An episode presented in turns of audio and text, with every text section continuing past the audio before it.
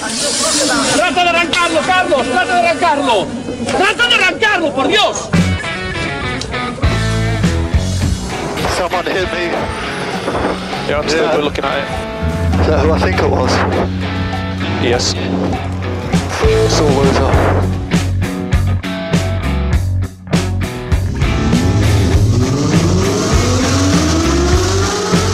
Izquierda buena más ojo corta, se cierra poco. Cortar. Para izquierda rápida. Para derecha buena más, se cierra poco.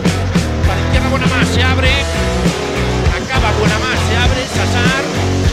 Para derecha buena más, no cortar. Para izquierda rápida, ojo, se abre. Para uno. Derecha rápida, ojo, con fe. Rápida, ojo, con fe. Acaba rápida menos.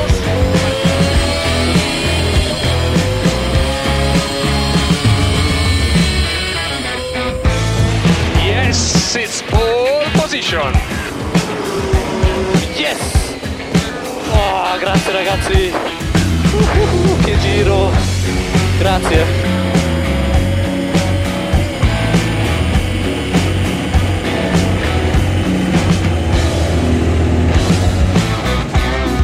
Hola, hola, hola, hola. Hola, ¿qué tal? Bienvenidos, bienvenidas. Edición eh, número 12, tercera temporada Turbo Track. Ya estamos en sintonía. Buenas tardes, buenos días, buenas noches. Bienvenido, bien hallado Dani Catena. ¿Qué tal? ¿Cómo estás? Y feliz Navidad, muy buenas tardes David, aquí estamos un sábado más en esta sobremesa tan sobre ruedas que tenemos siempre. Eh, disfrutando, bueno, de este frío de diciembre, salvo que nuestros oyentes nos estén escuchando en podcast desde el Caribe o desde, pues no sé, verano. Hombre, eh, podría ser, pero yo me imagino que la gente es fiel a nuestro podcast incluso y estarán escuchándolo seguramente en un momento invernal como el que estamos atravesando ahora mismo aquí en nuestra comunidad foral, básicamente. Pues qué, qué planazo como podías haber hecho tú el fin de semana pasado, escucharlo frente a una chimenea con el exterior nevado. Mm. Sí, hubiera sido un planazo si no hubiera sido porque tenía que hacerlo. Pero eh, cierto es que después me tocó escucharlo por ciertos motivos y lo hice en ese plan, ¿eh? Con mis auriculares sentado frente al fuego. repasando algunas de las cosas que comentas, pues que ya sabes que yo soy duro de cabeza y algunas me, tenga, me las tengo que reautorrecordar de vez en cuando. no hay problema. Pero bueno, todos sabéis además que tenemos las vías de comunicación abiertas. Estamos tanto en Facebook con ese logo tan chulo, como en Instagram, arroba turbotrackfm, como el correo electrónico especialidad de David, que nos lo va a recordar ahora mismo. Info arroba turbotrack.es Y recuerda que ahora probablemente por si no sabes ni dónde estás, nos estarás escuchando a través de el 101.6 de la FM en Pamplona, Track FM, en trackfm.com o en cualquier eh, agregador de podcast como iBox, eh, Google Podcast, Spotify. Casi cualquiera. Apple aún no nos admite. No sabemos muy bien por qué. Dice que hacemos publicidad. Nosotros ya, bueno, pues nada más lejos de la realidad. Ojalá hiciéramos publicidad. Así que nada, ahí estamos. Eh, no puede ser. Pues nada, eh, lo, lo seguimos intentando. Ojo, que igual es que quieren ser nuestro patrocinador y no estamos captando el mensaje. Habrá que Ah. hablar con, con los señores de, de allí. Pues podría ser, podría ser. Bueno, eh, vamos porque hoy, como la pasada semana, venimos. Bueno, eh, has traído un montón de información, ¿no? Traigo una escaleta de dos yemas, David. ¡Ah, qué Porque- rica! Vamos a ver, de repente vamos a pluriemplear a, a los de a, lo- a la Guardia Civil, que de agentes van a pasar a examinadores. Seguiremos en el hilo de los carnes de conducir y hablaremos de los requisitos para sacártelo con un coche automático. Vale. No salimos de la DGT porque vuelve a la palestra el tema del reetiquetado energético. Qué follón con las puñeteras etiquetas, madre mía. Los que tienen etiqueta cero y por tanto son eléctricos mm, pueden traer algo de violencia que no nos ha gustado mucho. Vale, venga, luego me lo cuentas. Hablando de fuerza, de energía, y de coches eléctricos, Tesla está buscando leñadores. Vale. Seguimos enchufados, hemos traído un programa muy eléctrico con el nuevo Tucson híbrido enchufable. Impresionante este coche. Nos pasamos ya a la gasolina con Volkswagen que lanza el Golf R. Vale. Y mm, nos vamos a despistar un poco porque vamos a ir dentro de Volkswagen del potente Golf R a la Fórmula Dacia. Oh, vale. Bien. Y ya por último cerraremos con el Mini Cupra eléctrico. Mini Cupra eléctrico. Sí. ¿Será Vale. que vamos a hablar del Cupra Mi? Qué bolsa. Sería muy divertido. Luego me lo cuentas. Todo esto y mucho más. Vale, todo esto y mucho más aquí en Turbo Track. Pero antes, como siempre, hacemos un break musical para que la gente vaya preparando palomitas. Si te parece. O su copazo, o su café calentito, o lo que quieran en esta sobremesa de sábado. Atentos, amigos y amigas, que eh, mm, también nosotros estamos de estreno. ¿eh? Fíjate en el discazo también de Aitana.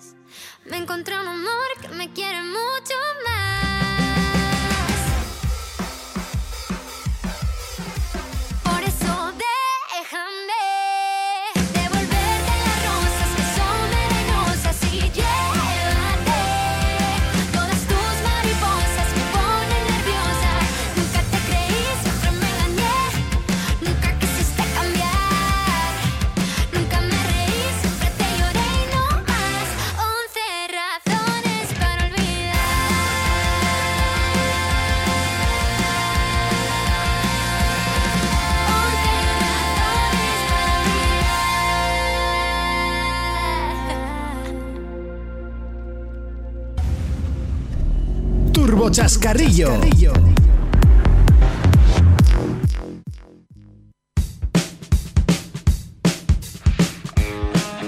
Bien amigos y amigas, damas y caballeros, nos vamos como siempre, iniciamos nuestra andadura por el mundo del motor, nos vamos hasta el tema administrativo, el tema de la DGT, y lo, lo titulo chascarrillo porque a mí esto me parece muy fuerte, esto que me cuentas. Es muy fuerte, pero tiene sentido y es una solución. Eh, desde luego tienen más que las 11 razones de Aitana para haber llegado a este punto. Y es que es un problema agravado sobre todo a raíz de los meses de confinamiento vividos entre marzo y junio eh, con el parón de actividades en todo el país, el, el retraso que hay en los exámenes prácticos de conducir que se acumula ante la falta de examinadores de la DGT y ya hay más de, atentos, 400.000 españoles pendientes de poder realizarlo, pero hasta ahora tráfico no ha aportado ninguna solución. Ahora, y después de diversos contactos entre representantes de la Confederación Nacional de Autoescuelas y profesionales guardias civiles, PGC, se ha concretado una propuesta que ha sido trasladada a la Dirección General de Tráfico para solucionar la escasez de examinadores para la obtención del permiso de conducir. Según la propuesta remitida a la DGT, miembros de la Benemérita, adscritos a la agrupación de tráfico, por supuesto, que estén en situación de reserva, podrán acceder voluntariamente a la profesión de examinador, con lo que contribuirían a aliviar la situación por la que atraviesa el servicio público de exámenes de conducir. La falta de examinadores está generando un gran problema a los ciudadanos que desean conseguir el permiso de conducir y a las propias autoescuelas que ven reducida su actividad laboral al tener muy limitada la presentación de alumnos a examen. En la actualidad, como ya os decíamos, hay más de 400.000 aspirantes a conductores con el examen teórico aprobado y dispuestos a completar su formación práctica para examinarse y obtener el permiso, pero no obstante en muchos puntos del país la escasez de examinadores lastra gravemente el quehacer de las autoescuelas y perjudica a los ciudadanos que necesitan el carnet para trabajar, opositar, eh, comprar o alquilar un coche, cualquier cosa que sea, porque me parece un derecho fundamental el poder obtener la, la licencia de conducir. Sí que es cierto que el pasado día 17, en una reunión mantenida con nuestro querido amigo el director general de tráfico, Pere Navarro, se constató que la propuesta se encontraba muy avanzada y que se estaban perfilando los últimos detalles para que saliese adelante. Ambos colectivos valoran positivamente esta medida y esperan que en próximas reuniones se concreten los aspectos y condiciones para el acceso de estos guardias civiles de tráfico en situación de reserva a esta nueva actividad. El presidente de la, de la Confederación Nacional de Autoescuelas afirma que hay que explorar las opciones factibles porque todas suman. El sector estaría encantado de que guardias civiles en reserva quisieran trabajar como examinadores de tráfico de manera puntual y serían bienvenidos porque conocen a la perfección la normativa y están plenamente familiarizados con la complejidad de la circulación. Lo que pasa que tendrán que meterse un poquito en la cabeza que lo que tienen que hacer es aprobar o suspender, no sancionar. También tienes razón. Esto veremos a ver si a alguno no le sale el examen por 1500 puntos y sale del coche debiendo puntos. cierto, cierto. bueno, vale. Eh, no sé cómo está aquí el tema, pero sí que es cierto que este es un tema, un, un problema que se lleva lastrando ya tiempo, tiempo, mucho tiempo. Esto viene de mucho atrás, pero claro, es que el confinamiento no ha ayudado. Sí, porque me imagino que mucha gente durante este confinamiento se ha dedicado a sacarse la parte teórica a través de tests interactivos y que ahora hay aún más gente preparada para examinarse sin tener en cuenta el parón que hubo ahí para poder realizar el examen. Claro, es que al final todos estos medios telemáticos han favorecido que mm, durante los meses de baja actividad, por ejemplo, si alguien tenía pendiente sacarse el teórico, pues se lo preparara y posteriormente se hayan examinado. Pero claro, eso ha hecho un cuello de botella brutal, dado que, pues bueno, la falta de examinadores viene de mucho atrás y a esto se le suma la baja actividad en todos los sectores. Bueno, pues veremos cómo va la incorporación de estos eh, guardias civiles en, reserva eh, y si ayuda o no a solventar este cuello de botella, eh, porque no solamente hay que tener examinadores, sino también vehículos para hacer el examen y todas estas cosas. Ya veremos. Bueno, supongo que las autoescuelas ahí echarán el resto porque no, no les interesa esta situación, dado que yo pienso que alguna, de hecho, estar- estará incluso rechazando clientes nuevos porque no, no llegan a todo. No, está, está claro, está claro. Bueno, eh, pues veamos si finalmente llega a la práctica esta solución que aportan eh, la Confederación de Autoescuelas y la DGT. Curiosa a la vez que efectiva.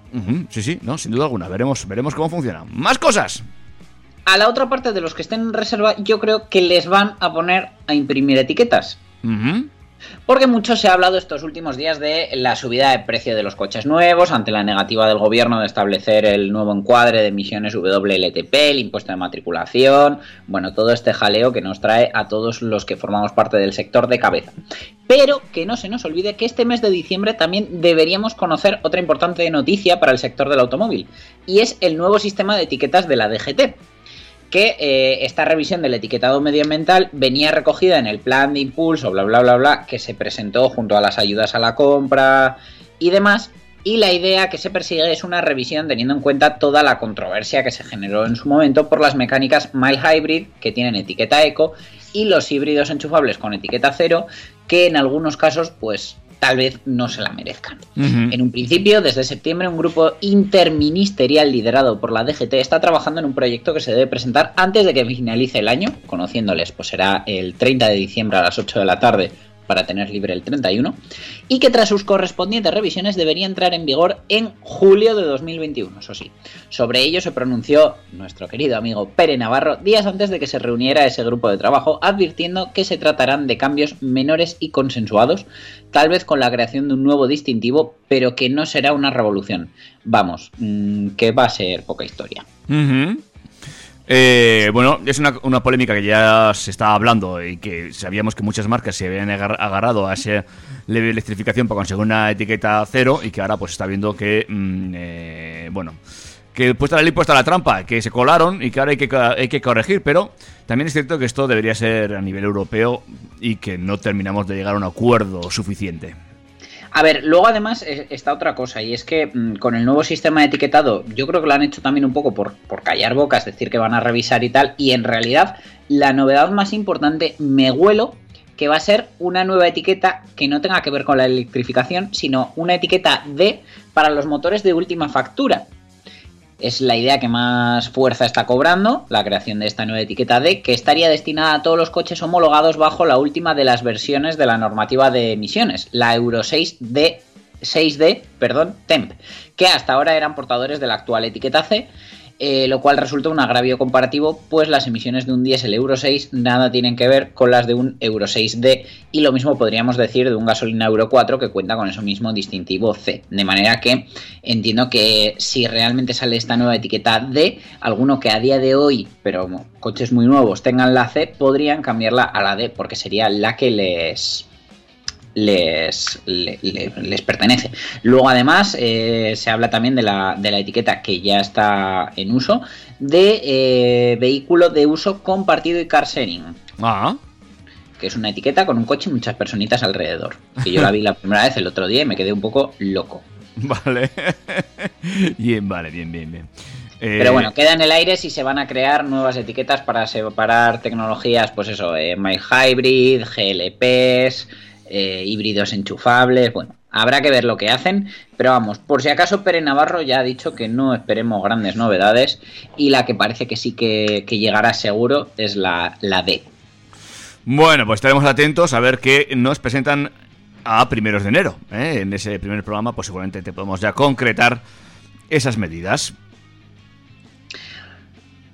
Sí, sí, dime. Continuamos hablando y en este caso mm, de algo un poco violento, porque la falta de un parque de vehículos eléctricos numerosos hace que en ocasiones los conductores de los coches de combustión interna, esto lo hemos hablado muchas veces, usen de forma indebida las plazas reservadas a la carga de baterías como eh, puntos de aparcamiento gratuitos para sus vehículos que no son eléctricos. La carencia de civismo de quien no respeta las plazas de aparcamiento reservadas para diferentes usos puede provocar situaciones incómodas y en ocasiones perjudicar seriamente a usuarios autorizados que necesitan disponer de estos lugares de estacionamiento. Conocidos son los casos de uso indebido de las plazas dedicadas a personas con movilidad reducida, esa pedazo de campaña que hicieron que a mí me gustó mucho de ponte en su lugar, no en su sitio. Y bueno, pues al final usuarios que ocupan espacios especialmente destinados a, grupos que no son ellos. En el caso de los coches eléctricos, los puntos de carga son tanto una ayuda como una necesidad. Y en un país de, como España, con una red de recarga de vehículos cero emisiones aún en desarrollo y casi en pañales, el acceso a un cargador es algo vital para los usuarios, sobre todo en determinadas ocasiones. Sin embargo, esta semana el portal Electrek se ha hecho eco de una denuncia en vídeo enviada por un propietario de un Tesla que cuenta la presunta agresión sufrida mientras trataba de cargar su vehículo. Afortunadamente, la gran mayoría de los Teslas cuentan con esa función centinela de la que hemos hablado más veces, y este sistema graba todo lo que sucede alrededor del vehículo en caso de que alguien se aproxime al mismo o el coche reciba algún golpe o intento de robo. Es el suceso que ha acontecido en Manresa, donde la grabación ha resultado fundamental para identificar al presunto agresor que fue detenido posteriormente por la policía. Eh, la triste experiencia sufrida por Matthew Lambert eh, la relata el protagonista describiendo lo sucedido tras llegar con su Tesla a un centro comercial para recargar el vehículo eléctrico. Eh, él dice que cuando llegó había dos coches de combustión interna estacionados, cada uno en cada cargador de 11 kilovatios que el centro comercial había instalado, y uno de ellos estaba esperando a alguien y movieron el coche para que pudiera conectarlo. Eh, cuando le pregunté y mientras conectaba eh, su Tesla Model 3, llegó el propietario del otro coche de combustión y le dijo que no debía estacionar en esos dos lugares ya que están reservados para cargar mm, eh, vehículos de vehículos eléctricos, perdón. Luego, mientras daba marcha atrás con su coche, le enseñó el dedo del medio y cuando se le preguntó por lo que estaba haciendo, que ya había retrocedido completamente y estaba en la parte delantera derecha del coche del agredido, así que no había imágenes, intentó atropellarlo, luego se detuvo y agarró una herramienta del maletero de su coche, con la que le amenazó e intentó agredirle, pero bueno, eh, al final pues eh, todo quedó en un susto, pero se controló, se llegó a controlar la situación y tras llamar a la policía y enseñar a los agentes el vídeo grabado por su Tesla Model 3, lograron identificar al individuo, detenerlo y llevarlo a la comisaría donde Lambert le identificó y presentó cargos que según declara llevarán a un proceso judicial. Hombre, eh, la verdad es que es muy fuerte. ¿eh? Ya eh, estamos cansados de ver eso, cómo gente ocupa estacionamientos que no corresponden. Eh, es como si yo voy a, a echar gasolina y me encuentro a la gente aparcada en la gasolinera. Pues hombre, eh, mal plan, ¿no? Tendríamos. No cuesta nada respetar un poquito esas plazas, dado que, eh, bueno, cada vez son más los vehículos eléctricos. Y segundo, que es que no es tu sitio de aparcar. No hay ningún problema por buscar otro, otro sitio. ¿no? Y luego además, o sea, que lejos de que te pertenezca o no, es que quien va ahí, eh, la gran mayoría de veces, va por necesidad. O sea, es que igual tiene la autonomía justa y que tú estés ocupando su plaza y tenga que buscar otro cargador, puede implicar que se quede tirado.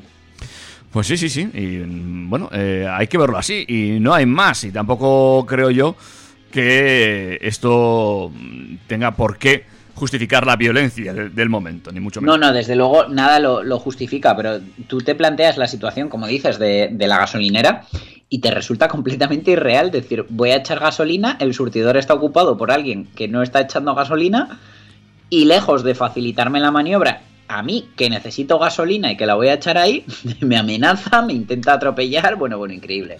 Totalmente increíble, totalmente increíble. En fin, bueno, pues sabemos, que hay gente para todo y aquí tenemos una, una demostración más de que eh, a veces de- de- deberíamos de ser reeducados más que otra cosa.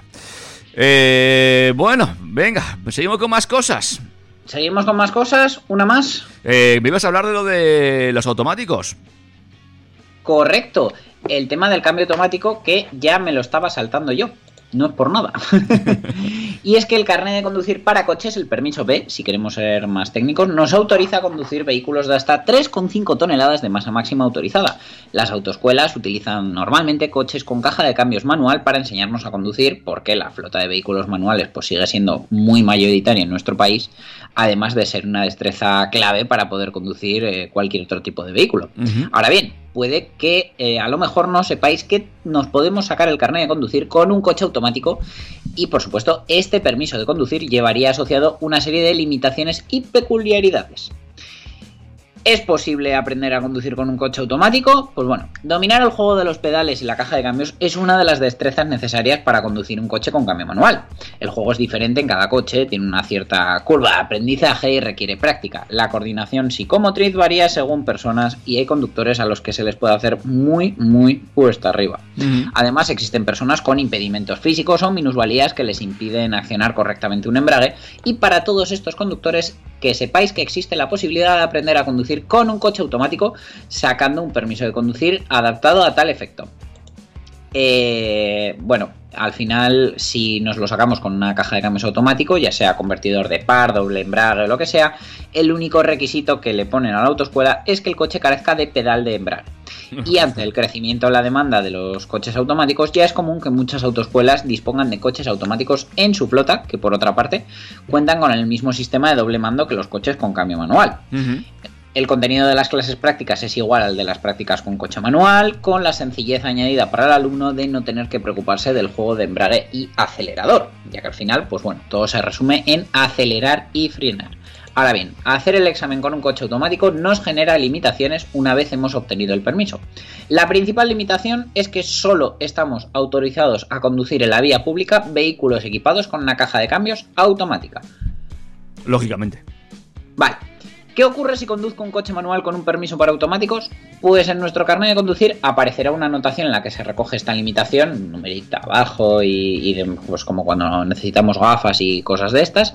Y si nos pillan conduciendo un coche manual, nos pueden sancionar con 500 euros, nos quitarán 4 puntos e inmovilizarán el vehículo porque técnicamente no lo podemos seguir conduciendo. Eh, además, tenemos que tener en cuenta que en caso de accidente el seguro se lavaría las manos. Claro que sí, lógicamente. Pues una cosa muy, es una cosa muy interesante porque, como bien dices, cada vez hay más automáticos en el parque móvil y hay mucha gente que está aprendiendo a conducir automáticos, pues porque, bueno, como bien eh, comentabas, eh, se les eh, hace cuesta arriba eh, llevar el tema del embrague. Yo, yo era un poco torpe incluso eh, en su momento. Pues ya sé que soy muy torpe para muchas cosas.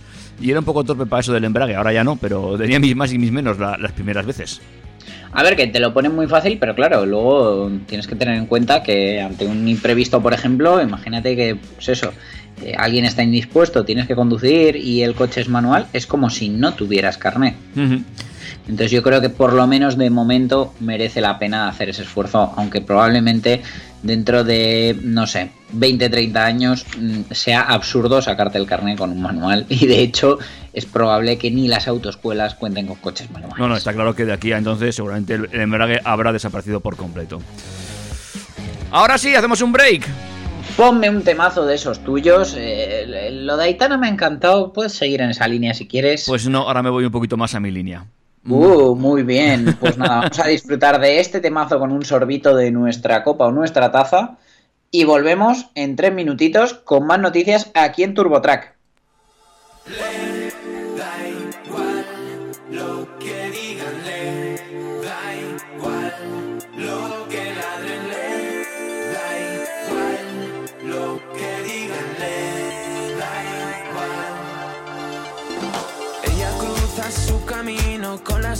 Chicas y los chicos, por las noches se hace líos porque nada en ambos ríos. Desde un lado le reprochan, desde el otro no comprenden. En las fiestas se sorprenden y en casa no lo saben. Ella sabe explorar 360 para amar.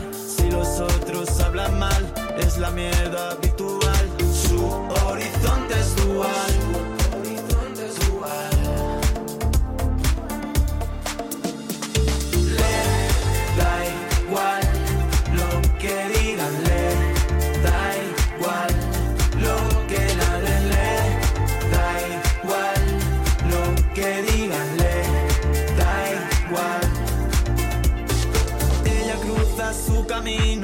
Las chicas y los chicos. Por las noches se hace líos porque nada en ambos ríos. Sabe hacer funcionar su inercia natural. Corazón bisexual, alma libre universal.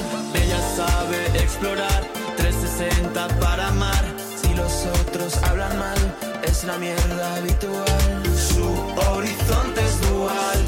Horizonte es dual.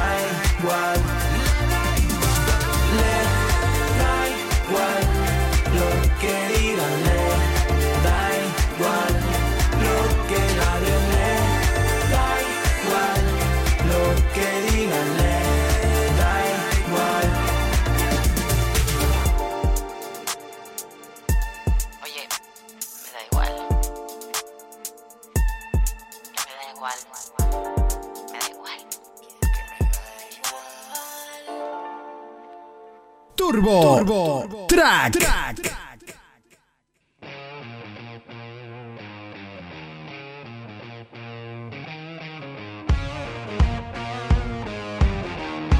Bueno, pues ahí teníamos otro temazo de esos, pero este ya tirando más a mi estilito, ¿eh? Eh, Los chicos de Dorian, que sacan también nuevo álbum, Dual.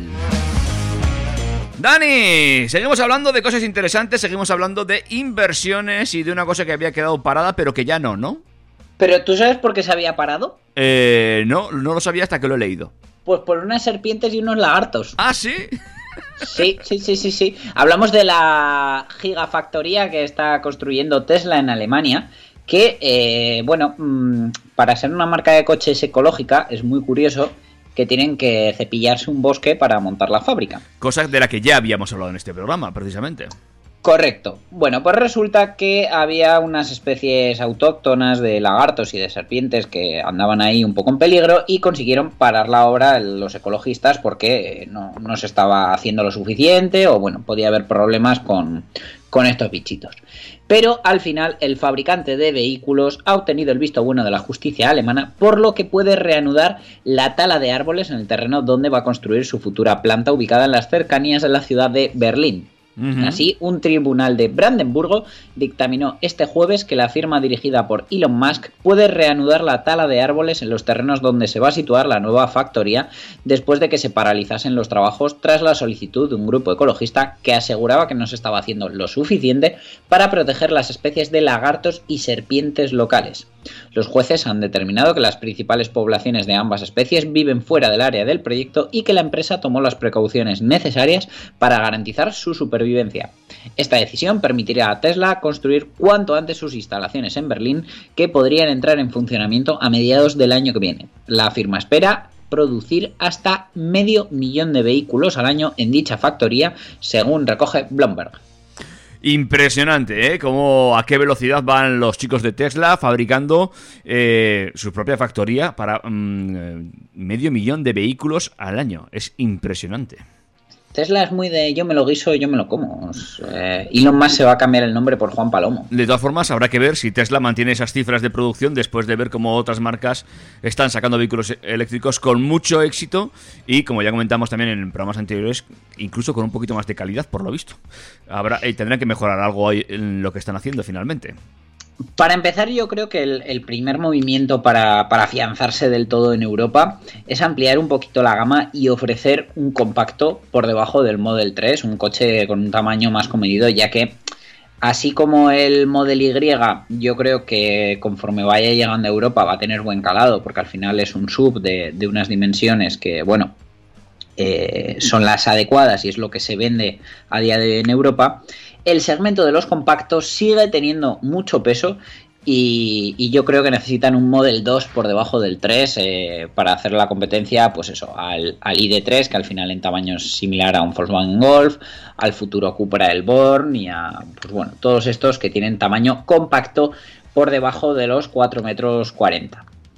Pues veremos eh, lo que plantea Tesla para Europa. De momento, la fabricación de esa factoría puede ser que traiga también, como tú dices, novedades al parque automovilístico europeo de, mano, de la mano de Tesla. Los que también tienen una novedad y es muy chula es el nuevo Tucson. El nuevo Tucson, que es impresionante, eh, la verdad que no ha dejado a nadie indiferente en cuanto a diseño, presenta su versión plugin, que es como se va a llamar, y se posiciona como la versión tope de gama con una mecánica plug-in hybrid PHEV que desarrolla una potencia total combinada de 265 caballos y 350 newtons metro de par. Para ello recurre a un 1600 turbo TGDI, un gasolina con turbo y distribución variable de 180 caballos y a un motor eléctrico de 66,9 kilovatios, que son 91 caballos, que se alimenta de una batería de polímero de litio de 13,8 kilovatios de capacidad bruta. No anuncian la neta, pero bueno, suponemos que serán entre 11 y 12 kilovatios. Uh -huh. Con ella se espera que homologue en el ciclo WLTP una autonomía en modo puramente eléctrico de unos 50 kilómetros, lo que le haría porteador a buen seguro de la codiciada etiqueta 0 de la DGT, contando con un cargador de a bordo de 7,2 kilovatios de potencia para su recarga.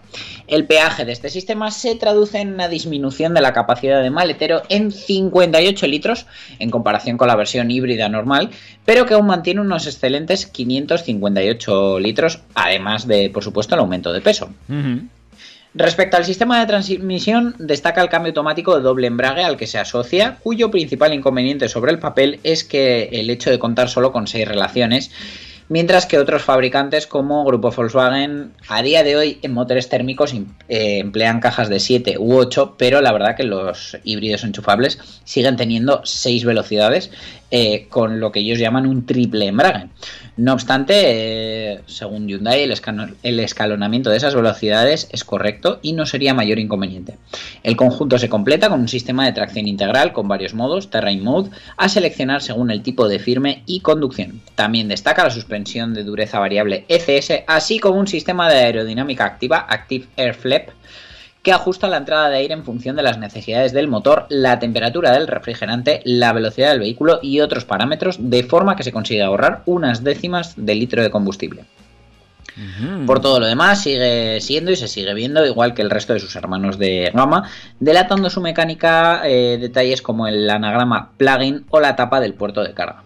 Sigue contando con ese atractivo diseño y grandes posibilidades de equipamiento con ayudas y asistentes a la conducción como el asistente de aparcamiento remoto, mantenimiento de carril o colisión en aparcamiento, que en principio se ofrecerá en exclusiva asociado a esta mecánica híbrida enchufable. Es capaz de frenar el coche dando marcha atrás en un parking si detecta un obstáculo, como muchos coches de la competencia desde hace ya mucho tiempo. En fin, qué Pero buen- bueno, ellos te lo venden como novedad. Qué buen sistema ese, amigos. Eh, muy chulo el coche. Veremos cómo funciona la tecnología plug-in en eh, Hyundai. Y uno más que suma al carro de este tipo de mecánicas. Bueno, la verdad que el grupo Hyundai son líderes en ofrecer todo tipo de mecánicas porque, pues bueno, ahí tienen su Kona que se ofrece en térmico, en híbrido, en 100% eléctrico. La verdad que, que se lo están currando en cuanto a opciones.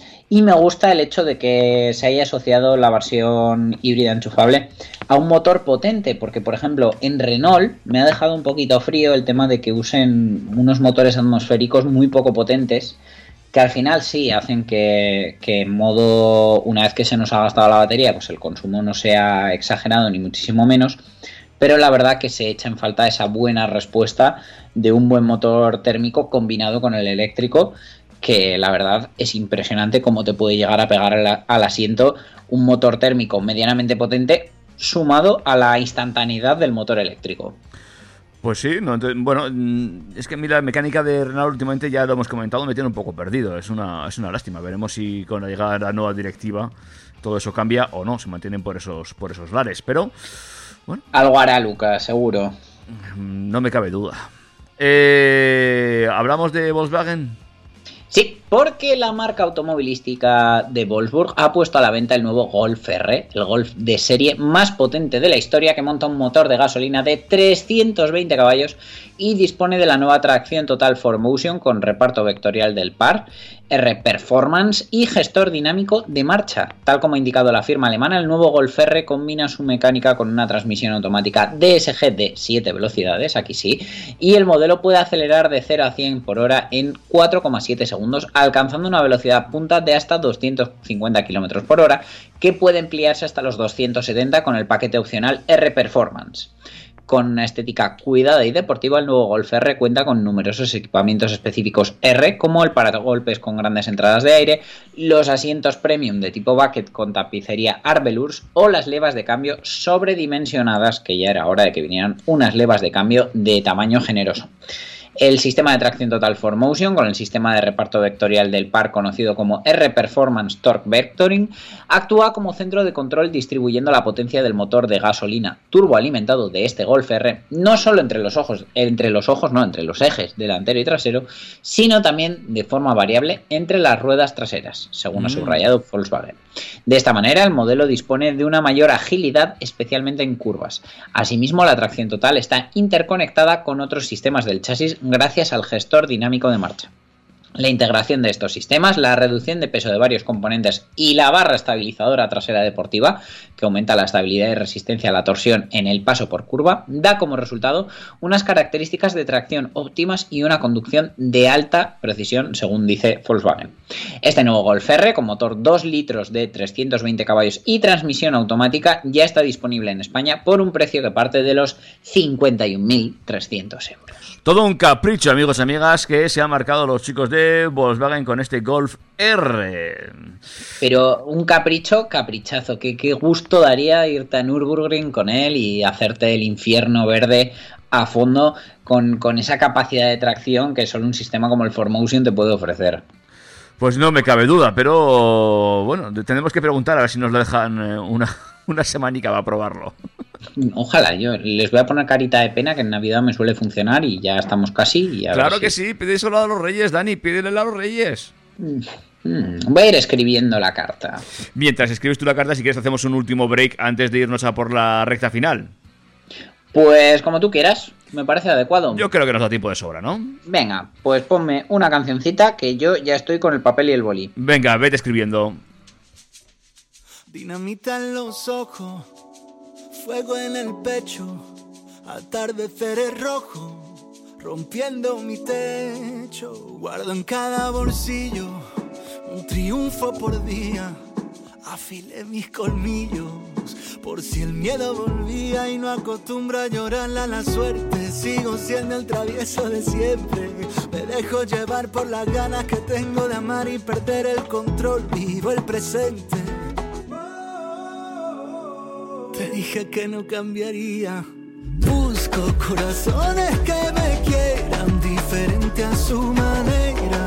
Que puedan borrar el error del pasado a golpe de cadera. Si el pulso se acelera por bailar la noche entera. Que nadie se atreva a decirme que pare la fiesta.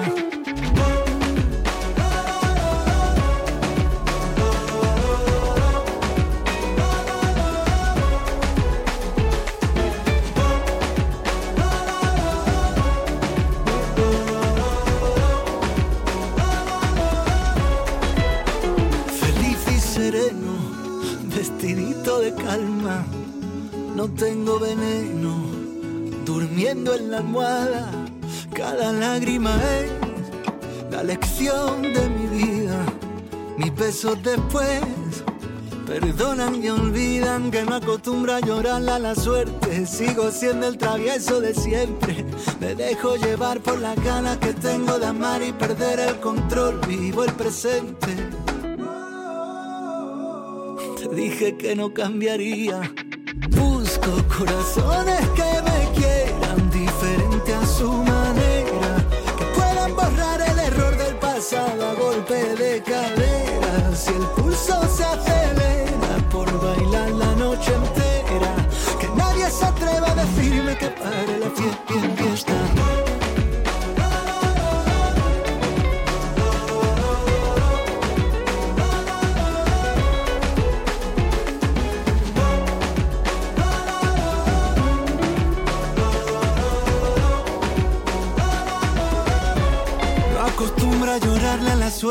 sigo siendo el travieso de siempre.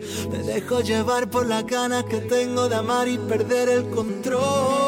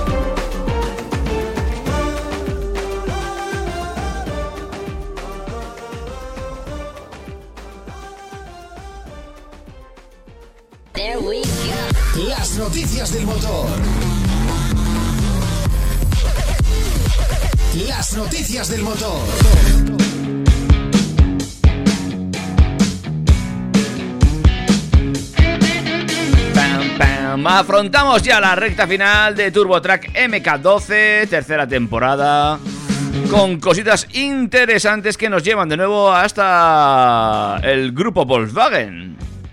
Sí, el grupo Volkswagen que eh, están pensando en replicar la técnica utilizada por otras marcas. En este caso, eh, mm, quieren hacerse un Dacia, porque el Dacia Spring ha sido una verdadera sorpresa, porque aunque sea un coche eléctrico de apenas 44 caballos de potencia y 200 kilómetros de autonomía, se espera que su precio de acceso ronde los 10.000 euros una vez se contemplen las ayudas a su compra. Por ese precio no solo va a ser el coche eléctrico más barato, sino que será más barato que cuadriciclos ligeros como el propio Renault Twizy. El Spring no ha pasado desapercibido en la industria y a Volkswagen le ha faltado tiempo para confirmarnos el desarrollo de un coche eléctrico de acceso a un precio muy contenido. El proyecto, conocido internamente como Small BEU, eh, ese pequeño coche eléctrico, tiene como objetivo el lanzamiento al mercado de un eléctrico de tamaño similar al Volkswagen Polo, es decir, eh, superior al Volkswagen e-Up que hay actualmente. Un eléctrico cuyo precio final debería situarse entre los 20 y 25 mil euros. En definitiva, un coche mucho más asequible que el Volkswagen ID3, cuya versión de acceso de 30.000 euros aún no ha llegado al mercado y no sabemos todavía si llegará. Sí, los coches eléctricos siguen siendo caros, pero las marcas están dándose cuenta de que deben reducir su precio para hacerlos comercialmente viables. Volkswagen está apostando muy en serio por un futuro 100% eléctrico y debe conseguir que sus planes funcionen para garantizar la supervivencia a largo plazo de la empresa. De hecho, la multinacional alemana ha redoblado sus esfuerzos con el objetivo de tener 300 coches eléctricos a la venta en 2030 a nivel global. Durante los próximos cinco años invertirá la friolera de 73.000 millones de euros, que se dice pronto, en el desarrollo de vehículos eléctricos y tecnologías a ellos asociadas. La marca necesita un eléctrico de acceso. Hasta ahora este papel era cumplido por el Volkswagen e-Up, un coche eléctrico basado en una plataforma pretérita, un parche temporal que ha estado a la venta durante apenas un año, y el e-Up, al igual que sus hermanos de SEAT o Skoda, tiene los días muy contados. Su sucesor espiritual será un nuevo miembro de la familia ID, que bien podría llamarse ID1 o ID2. Además de un tamaño de unos 4 metros de longitud, estará construido sobre una plataforma dedicada, posiblemente una versión modificada de la actual MEB. Su fecha de lanzamiento, dimensiones o autonomía son por el momento desconocidas, pero sí que será un coche que competirá con rivales como el Renault Zoe o el Opel Corsa E, así como el resto de utilitarios eléctricos del mercado. En cualquier caso, todo apunta a que pasarán varios años hasta que este proyecto se materialice. ¿Será el Dacia Spring el líder de mercado de los coches eléctricos baratos para entonces? Sea como fuere, nos espera una década repleta de lanzamientos en el terreno de la movilidad libre de emisiones locales, así que abróchense el cinturón y preparen el enchufe. De todas formas, eh, hombre, eh, está claro que quizás los alemanes se han dejado comer un poquito el mercado la tostada en esa eh, apuesta por la calidad y también porque son muy sobrios muy cuadriculados para hacer cosas nuevas y ahora se han visto un poco desbordados. Es cierto que con el potencial que tiene el grupo Batch eh, no habrá duda de que retomarán el pulso sin duda alguna, me imagino, ¿eh? Sin duda, porque están dando forma a esa nueva gama de modelos eléctricos que hasta ahora solamente eh, la matriz alemana y la checa tenían asignadas a la producción de un nuevo modelo eléctrico de volumen, eh, los del segmento B. Y eh, esto enlaza con la siguiente noticia porque hemos sabido que SEAT ha pedido ya el eléctrico equivalente que será vendido bajo el logo de Cupra y que debería llegar en 2024. Mm. Porque el nuevo Cupra Elborn eh, dicen que no llegará hasta bien entrado 2022. Yo creo que puede ser que finales de 2021 sí que esté. Y su presentación se espera, pues eso, para los primeros meses, mediados de 2021, por lo que será prácticamente el último de los eléctricos compactos del grupo alemán en presentarse. La firma española tiene interesantes proyectos de futuros modelos en los que entretenerse para mediados de la década con el esperado Tabascan de por medio. Estos son los proyectos más inmediatos, pero se acaba de saber que SEAT ha, pedido formalmente un modelo eléctrico de volumen a Volkswagen y eh, el utilitario que la matriz alemana de la que acabamos de hablar y Skoda se repartieron cuando la plataforma MEB Entry empezó a gestarse, eh, pues se le ha concedido también a SEAT, pero eh, bajo el paraguas de Cupra, ya que es la marca que ha asumido el papel de movilidad sostenible más pura dentro de, del grupo SEAT Cupra. Eh, se ha presentado un boceto con las líneas maestras que viene a ser básicamente un cruce entre un Mi y un Elborn con un diseño general que seguro va a ser muy deportivo, una cualidad a la que no se va a renunciar de ninguna manera y todavía no conocemos el, el nombre, pero bueno, como decimos, se posicionará a la altura del Ibiza fusionando también al Mi Electric y alcanzando una longitud máxima de 4,10 metros, conservando una carrocería de 5 puertas.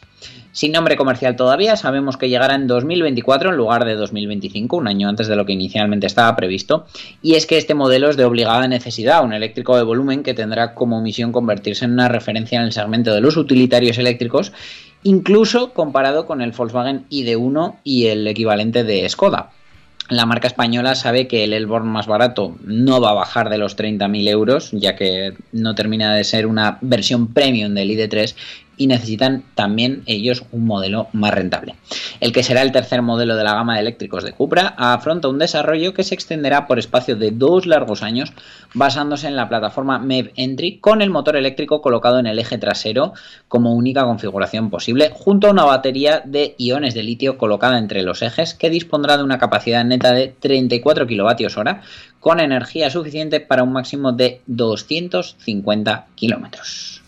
Bueno, eh, pues lo dicho, veremos a ver qué nos depara el grupo eh, durante los próximos 3-4 años, que vemos que puede ser una auténtica revolución. No sé si estarán corriendo mucho o si tendrán todo perfectamente planeado. Mm, ¿Tú qué opinas?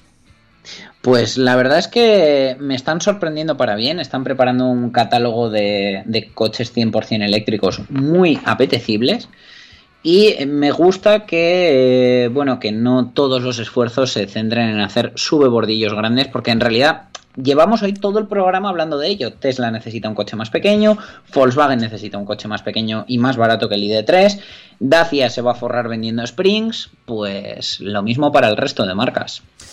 Pues habrá que ir viendo. Eh, no sé si tenemos alguna noticia más, yo creo que ya, ¿no? Bueno, a ver, se nos han quedado cosas en el tintero porque en principio no, no iba a dar tiempo porque hemos sabido que Audi inicia la producción del e-tron GT en Alemania y ya se ha iniciado la reserva de pedidos en España. Eh, esta semana también el Audi A3 Sportback, el Seat León y el Land Rover Defender han alcanzado la máxima puntuación en Europe Cup. Eh, Porsche eh, desde esta semana también ha, ha empezado a ofertar la compra online de sus vehículos usados en España. Pero eh, pues no daba tiempo a todo porque la actualidad del motor ya sabes tú que va muy rápido y a veces eh, cuesta seguirle el ritmo entre curvas. Que no ha sido poco, ¿eh? No está nada mal. Pues si te parece, te emplazo a la semana que viene a seguir contando cositas del motor.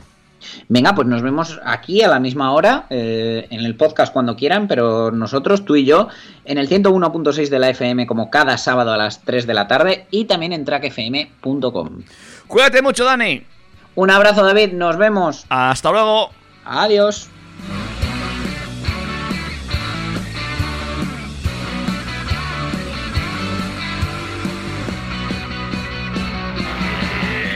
Macho, yo no sé tú, pero yo me lo he pasado muy bien, macho.